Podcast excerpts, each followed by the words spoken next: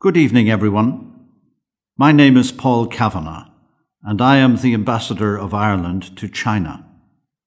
Thank you so much for listening to Be My Guests, the poem for you. Tonight's poem for you is a very special broadcast. The President of Ireland, Michael D. Higgins, Ireland Zong is himself a poet and he will read a poem called A Prayer for My Daughter by William Butler Yeats to honour the life and work of this great Irish poet. I truly hope that you will enjoy the poem and the reading of it by our President. Thank you.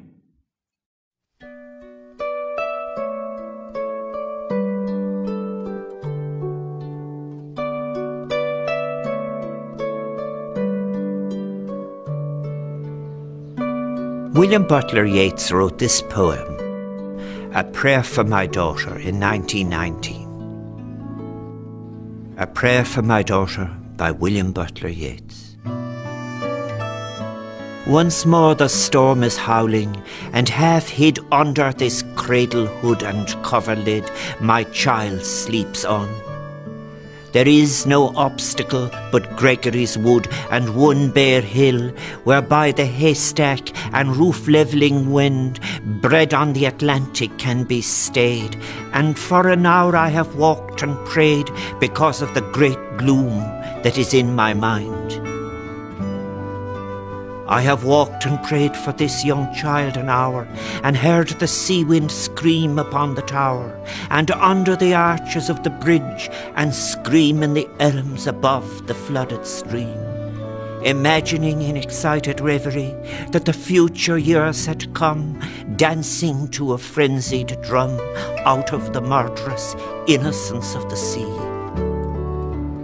May she be granted beauty, and yet not beauty to make a stranger's eye distraught, or hers before a looking glass, for such being made beautiful over much, consider beauty a sufficient end.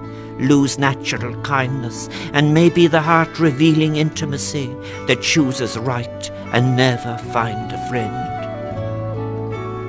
Helen, being chosen, found life flat and dull, and later had much trouble from a fool, while that great queen that rose out of the spray, being fatherless, could have her way, yet chose a bandy legged smith for man. It's certain that fine women eat a crazy salad with their meat, whereby the horn of plenty is undone. In courtesy I'd have her chiefly learned. Hearts are not had as a gift, but hearts are earned by those that are not entirely beautiful. Yet many that have played the fool for beauty's very self has charm made wise, and many a poor man that has roved, loved and thought himself beloved, from a glad kindness cannot take his eyes. May she become a flourishing hidden tree, that all her thoughts may like the linnet be, and have no business but dispensing round their magnanimities of sound. Nor but in merriment begin a chase, nor but in merriment a quarrel. Oh, may she live like some green laurel, rooted in one dear perpetual place. My mind, because the minds that I have loved, the sort of beauty that I have approved, prosper but little, has dried up of late.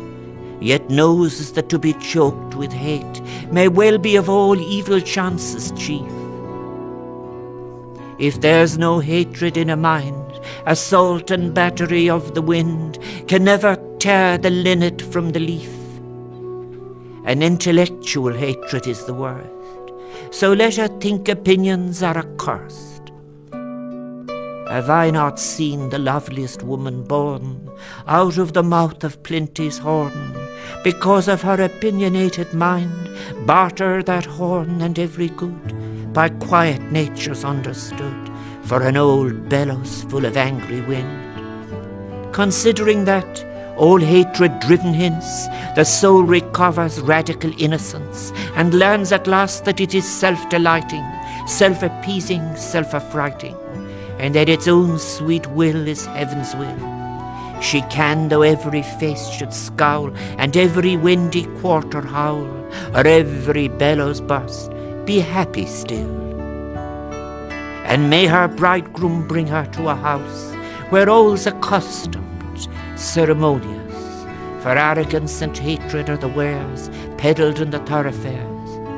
How but in custom and in ceremony are innocence and beauty born? Ceremony's a name for the rich horn, and custom for the spreading laurel tree.